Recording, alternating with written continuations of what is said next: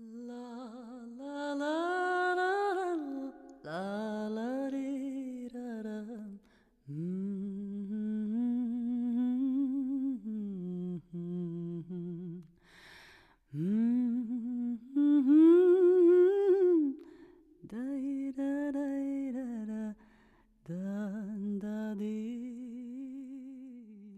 小毒怡情，大毒伤身。大家好，我是就着屎尿与虎啸读王小波的饲养员小胡。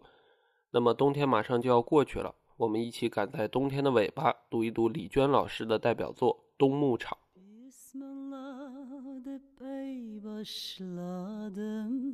不知道你是不是也会经常跟我一样有这样一种感觉，就是在同样的生活环境、生活节奏中待久了。心里面会有一种不由自主的厌烦感，想要去不同的城市，然后去做一些之前从来没有做过的事情。起码我自己经常是这个样子，所以我在大学毕业之后，生活过的城市还是工作的行业，都发生过很大的变化。我自己上大学的时候学的是编剧，就是影视剧这个方向去写剧本嘛。然后刚毕业的时候去做过一段时间的编剧，后来实在做烦了，觉得就实在没什么可写的了。然后看那些电影啊、电视剧，本来很轻松的一件事情，结果越看越累，后来干脆就不干了。不干了之后，跑去做户外运动，当时做的是自行车骑游这一个类别，做了大概半年多，又觉得很烦，觉得这个行业也没有什么好玩的，然后。又开始去自己搞创业，跟我当时的女朋友两个人一块儿开了一间猫舍。那个时候宠物经济特别火嘛，然后这种一二线城市里有很多独居的年轻人，大家也都很喜欢动物。当时去做这个猫舍，但我们这种人就有一个特点，就是你做事情的时候想的时候是特别的好，比那些同样做小生意的人想的美好的多。但是真的操作起来的话，做生意其实还是一件非常难的事情。于是这个猫舍也没做成，然后后来还欠了一屁股债。之后经历了一个相当漫长的还债生涯之后，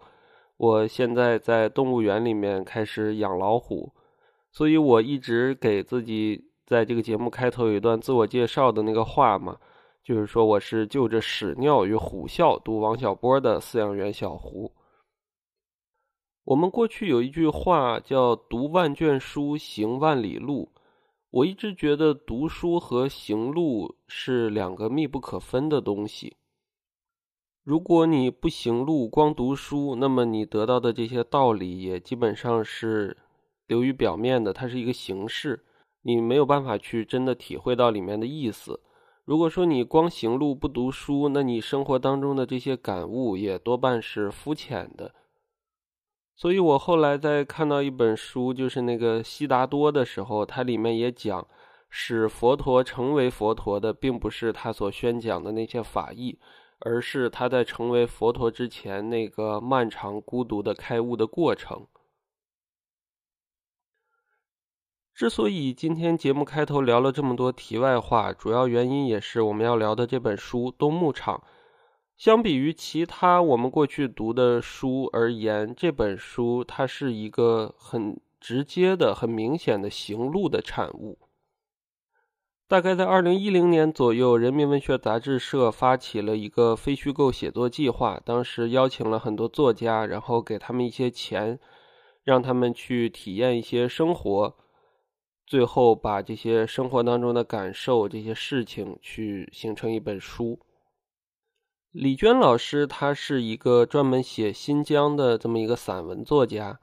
于是他在接到人民文学杂志社这个邀请之后呢，他想了想，决定去这个跟随一个哈萨克家庭到冬牧场，他书里面叫冬窝子嘛，到这个冬窝子里面去生活一个冬天，去体验他们的生活。所以，《冬牧场》这本书里面所要讲的内容，主要就是从李娟她进入冬窝子之前的很多准备工作，到她在冬窝子里面和那个哈萨克家庭，男主人叫驹麻嘛，我们后面就直接说叫驹麻这一家人，和这一家人的生活过程，他在冬牧场里面如何去跟着这家人一起吃饭、一起睡觉、一起干活儿，一直到他从冬牧场离开的整个过程。这本书当中对于这个哈萨克家庭巨麻一家人的描写，其实也是非常的详细，小到他们每天吃什么样的东西，然后干活的时候是怎么样的一个状态，他们的对话，大到对整个哈萨克民族、对于牧民、对于这一群人的命运的一个思考，都有涉猎。其实，在读李娟的这本《冬牧场》之前，我还看过她的那个阿勒泰系列，那几本就是什么《我的阿勒泰》《阿勒泰的角落》那几本。当时在读阿勒泰系列的时候，李娟的文字有一个非常吸引我的地方，就是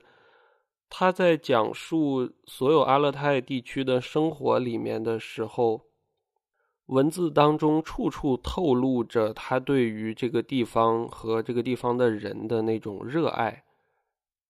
尽管从我们的角度来说，这个这些生活可能并不是那么的幸福，他们那个房子也漏雨，然后还有很多的酒鬼，各种各样的。但是所有这些事情在李娟的笔下去描述出来，大家都是非常可爱的一个事情。我记得。在我的阿勒泰里面有那样的一个段子，讲的就是李娟和她妈妈开了一个小卖部，然后这个小卖部的房顶漏雨，别人家的房顶漏雨都是拿一个桶啊或者一个盆儿在那里接，但是他们家开的是小卖部，他不太舍得用这些东西，因为这些东西是要卖的嘛，于是他就拿了很多塑料袋在上面去做了一个很简易的这么像管道一样的东西。就是那个屋顶上漏下来的水滴到第一个袋子上，然后流到第二个袋子上，一直流到屋子外面去。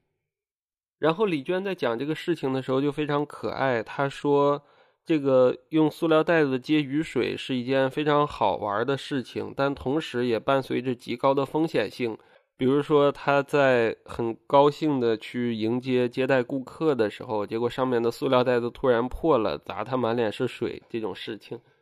还有他在书里面去写他的妈妈怎么样教哈萨克族的小孩学汉语，然后还学的是脏话。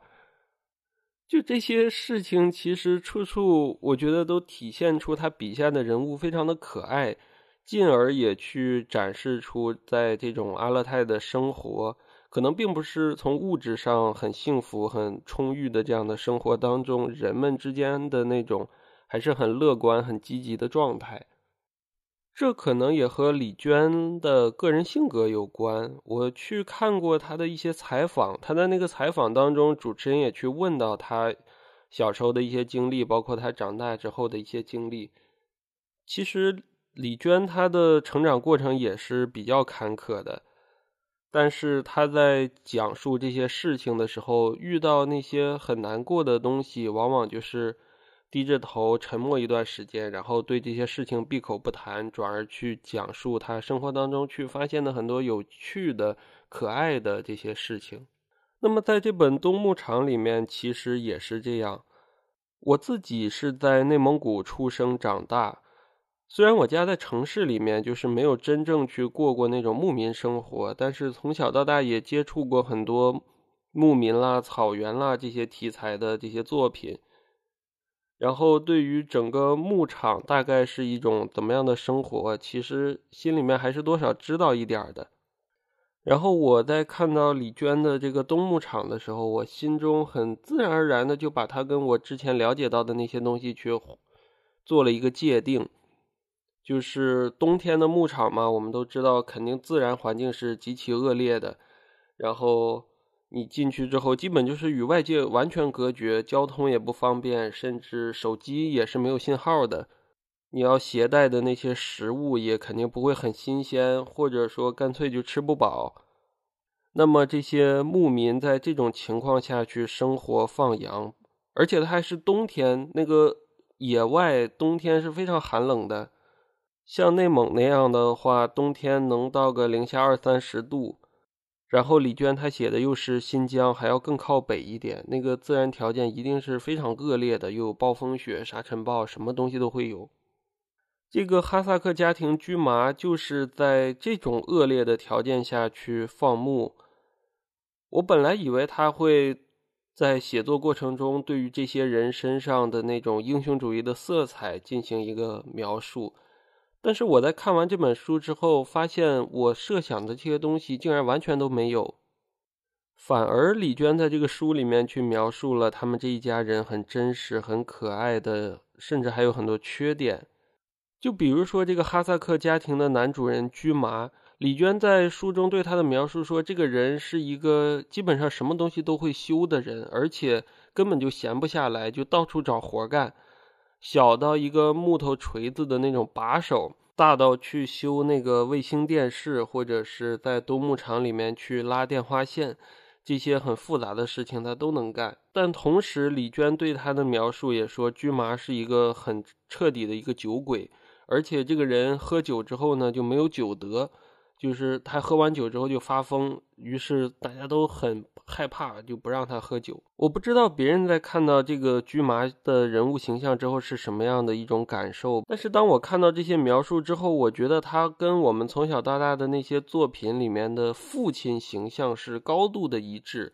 他又有酗酒这样的缺点，同时他也承担起了家庭放羊啊什么的重任，然后也会修很多东西。李娟在书中并没有把他像一个父亲的形象去描述，也没有过多的去讲驹麻和他的孩子们之间的那种亲情关系，反而他把很多的笔墨放到了驹麻和他的妻子身上，讲这个四五十岁的中年男人家里面的顶梁柱，他怎么样在老婆面前撒娇，求着这个老婆在冬牧场里面给他去做一身新衣服穿。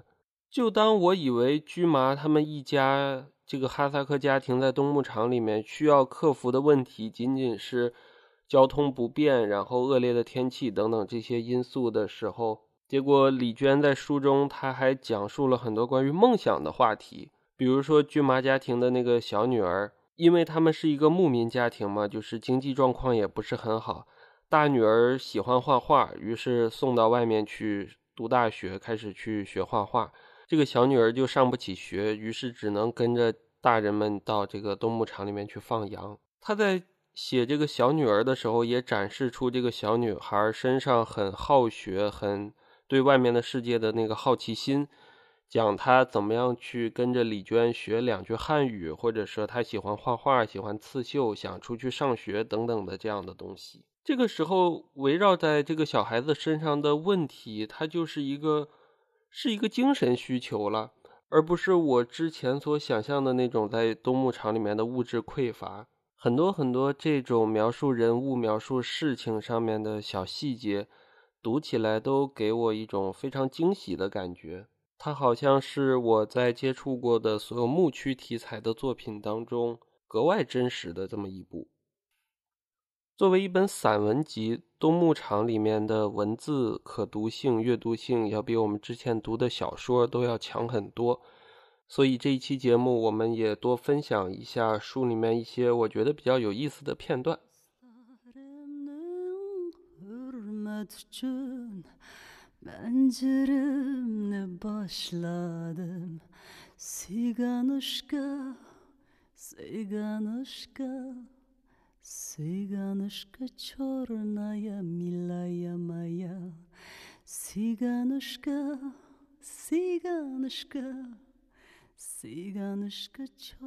第一段是有关他们驹麻一家人在冬天去宰羊。前面就是说李娟她作为一个没有参加过冬宰的这么一个人，然后她听说驹麻这一家人要开始宰羊，去开始准备一些肉的时候。他就很好奇，想跟着来去做一些事情，记录这个过程。但是第一天他们在宰牛的时候，这个没让李娟来看，让他去干活去了，他就很自己心里面很遗憾嘛。接着第二天的宰羊，他就看到了，是关于宰羊的这么一个片段。好在总算赶上了第二天的宰羊，那么多羊，捉的时候似乎也没有什么特别的选择。依我看，逮着哪只算哪只。羊群显得比平时更为惊恐、警惕，好像看出了这次不像是被抓去灭尸灵那么简单。那个倒霉蛋儿都已经就擒了，仍不肯消停，上蹿下跳，叫得撕心裂肺。菊麻紧紧揪着他脖子两侧的毛，把他拖到地窝子前的空地上，再吩咐我把洗手壶拎来。然后他掰开羊的嘴，让我提着壶往他嘴里灌了一口水。他解释说，这只羊今天还没有吃饭呢。原来不能让它空腹而死，不能让它的灵魂太委屈。可是就为了点水，这也太象征性了吧，也太好打发了。接着开始做巴塔，巴塔也做得极其迅速，半句话不到就结束了。开始抽刀子，跟打发一样，我都懒得问他说的是啥意思。他这个里面说的巴塔，就是哈萨克人在宰牛宰羊之前要做的那么一个仪式。不久后吃肉时，驹麻带领大家做的餐前巴塔也是如此作风，飞快地说了一句话，嘎嘣一下就完了。那么羊听到了吗？羊谅解了吗？这是一个被宰杀者看着长大的生命，宰杀他的人曾亲手把他从春牧场的胎盘旁拾起。小心装进准备已久的温暖毡袋，在小心系在马鞍后带回家。宰杀他的人曾漫山遍野带着他四处寻找最茂盛多汁的青草。当他迷路时，冒着雨把他找回。曾一次又一次给他抹灭湿的药水，处理发炎的伤口。寒冷季节到来之前，领他去往开阔暖和的南方旷野。这些羊都记得吗？宰杀他的人又能有什么仇恨和恶意呢？大约生命的事情就是这样的吧，终究各归其途，只要安心就好。李娟的这一段描写给我一种很举重若轻的感觉，就是他前面铺垫了很久，说特别想看这个东仔宰杀动物的这个场景，但是真到了宰杀动物的这个时候，他却发现驹麻的这一番操作。是如此的，就有点叫漫不经心，或者是什么如此的随意。他给那个羊生前的最后一顿饭，竟然只是水壶里面的一口水。然后他去做的那些仪式也是非常的快。这里面就引申出李娟作为一个旁观者去看待这些牧民和他们放牧的这些动物之间的一个关系。他说，宰杀羊的那个人曾经带着这个羊到处跑，然后给他治病，给他帮他长大，什么各种各样的，反正照顾的极其精致。那么在动物去世的这个时候，这个动物原谅了驹麻吗？那些被牧民们宰杀的动物，他们真的原谅了这些牧民吗？书里面好像没有对这个事情给出很明确的答案。或者说，哈萨克人这种几千年的放牧的传统，是我们作为一个仅仅去体验了三个月的一个人来说，也没有资格去评判他们。面对这种的东西，我们去能够考虑到的是，它为什么从过去可能看起来很复杂的一个仪式，变成了今天如此的简单？这种变化背后内在的逻辑是什么？最后，李娟给了他一个解释，说大概生命的结局就是这样，终究各归其途，只要安心就好。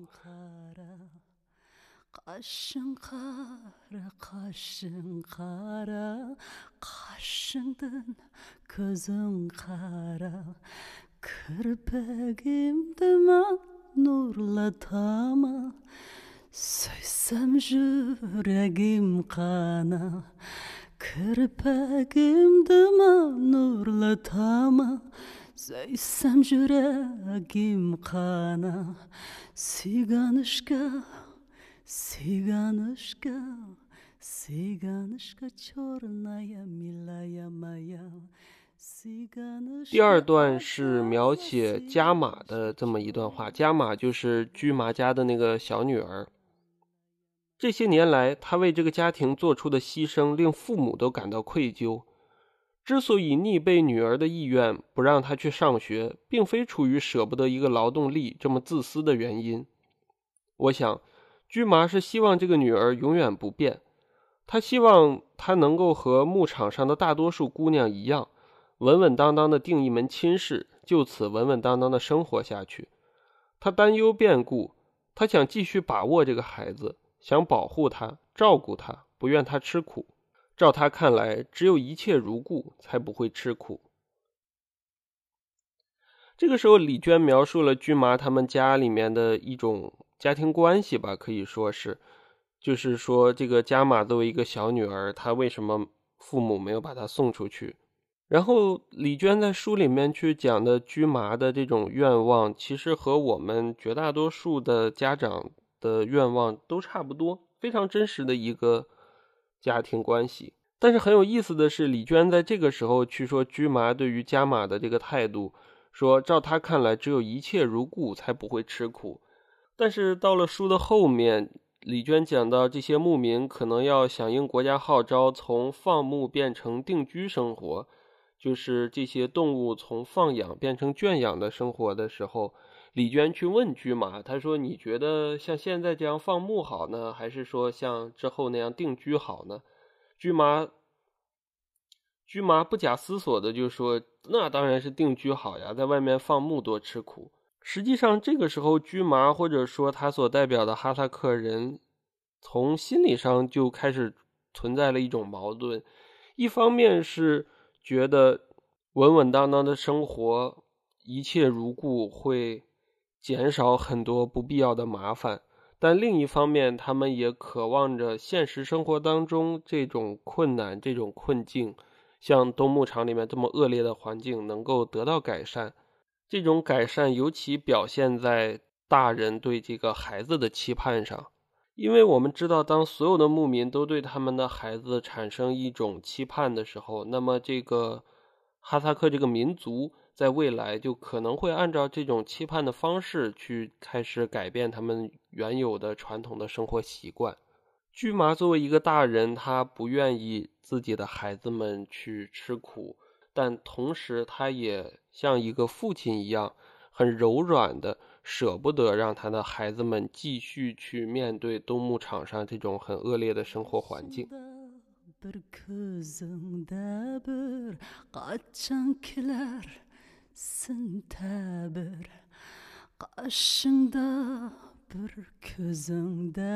第三段是李娟去描写驹麻这个人的一个小片段。他一边喝茶，一边慢慢缝补自己那件破破烂烂的羊皮袄，然后又补手套，然后再补袜子，边补边哀怨的嘟囔：“我的老婆子不管我了，难道她不爱我了？这也要我自己干，那也要我自己干，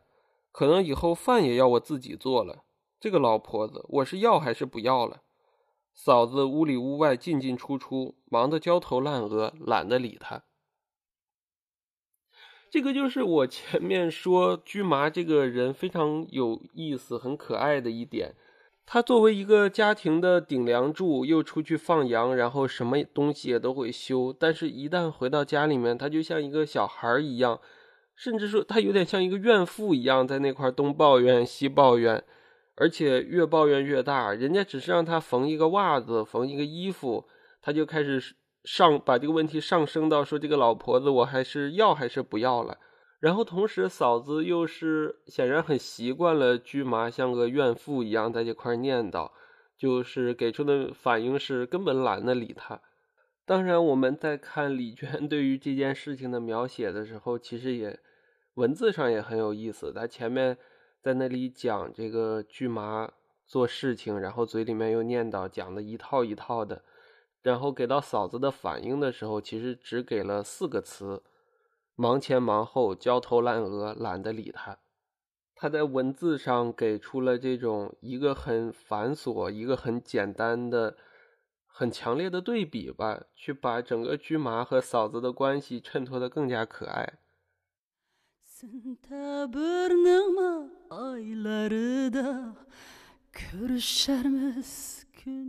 接下来的一段就是时间跨度已经到了李娟即将离开冬牧场，包括这个驹麻哈萨克一家人也随着天气变化准备离开冬牧场的这一个时候，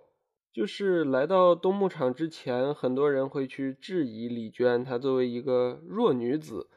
进了这个冬牧场能不能挨得下去？会不会待几天然后就抢着要跑？但是李娟她很得意的在冬牧场里面生活了整个冬天之后，她自己写的这么一段。无论如何，我还是气吞山河的度过了整个冬天，无其他不适。在最冷的日子里，每天冻得跟猴子似的，也没感冒过一次。然而，就在我即将离开冬窝子的最后一个礼拜，大约因为已经做好了离开的计划，像是突然松懈下来似的，好像不用再辛苦支撑了，好像另外的希望与热切压过了一切。好像身心的平静被更加复杂汹涌的欲求扰乱了。总之，就在那几天，沸腾了一整个冬天的食欲终于降温。与此同时，大大感冒了一场。分享这一段的原因是，我觉得李娟在写这本书的时候做到了一件非常难的事情。这件难的事情就是，一方面，他很真实的去记录了。驹麻一家人，包括他自己在东牧场里面的这样的生活。另外一方面呢，又很自然的去把东牧场的这种生活和我们寻常能够体验到的生活进行了一个连接。这种连接就是他在冬牧场那种很恶劣的环境下，所有人都质疑他能不能在里面待得下去。但他还是气吞山河的度过了整个冬天，没有任何的不适。结果就在准备离开冬牧场的时候，他的身心好像被更加汹涌复杂的欲求所扰乱了。原来的那些东西看起来是很艰难的，很条件很艰苦的，但是并没有对他造成什么伤害，反而是离开之后，他对外面世界的那种热切希望。和那些欲望，这些东西看起来应该是一个幸福的，但反而对他造成了身心上的伤害。我看到这一段的时候，就想到我之前在那个还债的时候嘛，就是那个猫舍没做下去开始还债的时候，还债整个那一个过程中是非常难的，就是你要各种钱，然后还有很多人去催你，但是其实什么事情也没有发生。直到最后快还完了，那大概一个月左右吧，然后整个人我自己的那个心理状态都出现了问题，当时还跑去看心理医生，这种感觉跟李娟在即将离开东牧场的时候，这个大大的感冒了一场，基本上是非常相似的状态。这可能就是通过读书写出来的作品和通过行路写出来的作品之间最大的差别。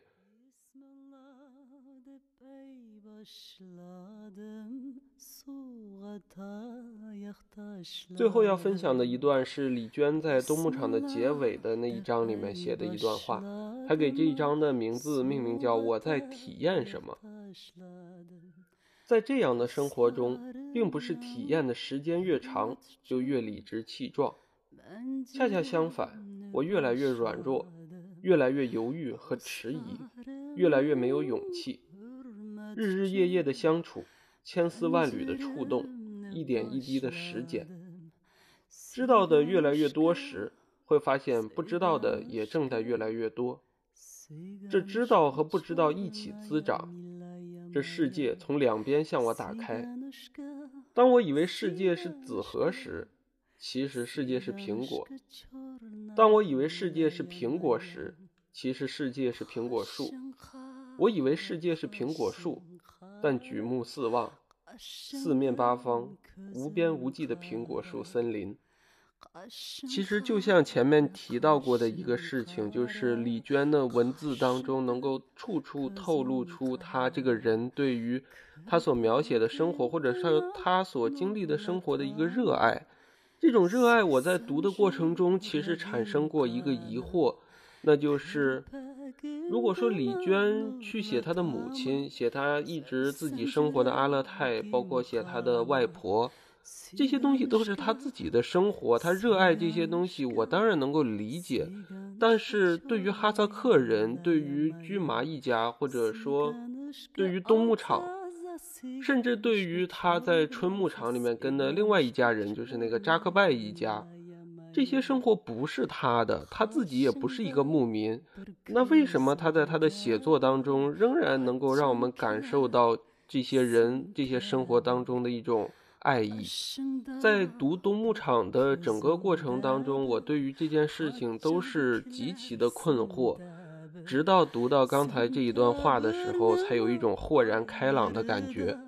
李娟去冬牧场，她只待了三个月的时间。三个月这个时间其实非常特殊。就我们知道，两个人去谈恋爱，他头三个月的时候也一定是非常腻歪、非常黏糊，看对方哪儿都好。李娟去进入冬牧场的这三个月，或者说是我们通过读她的书去了解的冬牧场的这三个月。恰恰就是我们与生活的一个热恋期。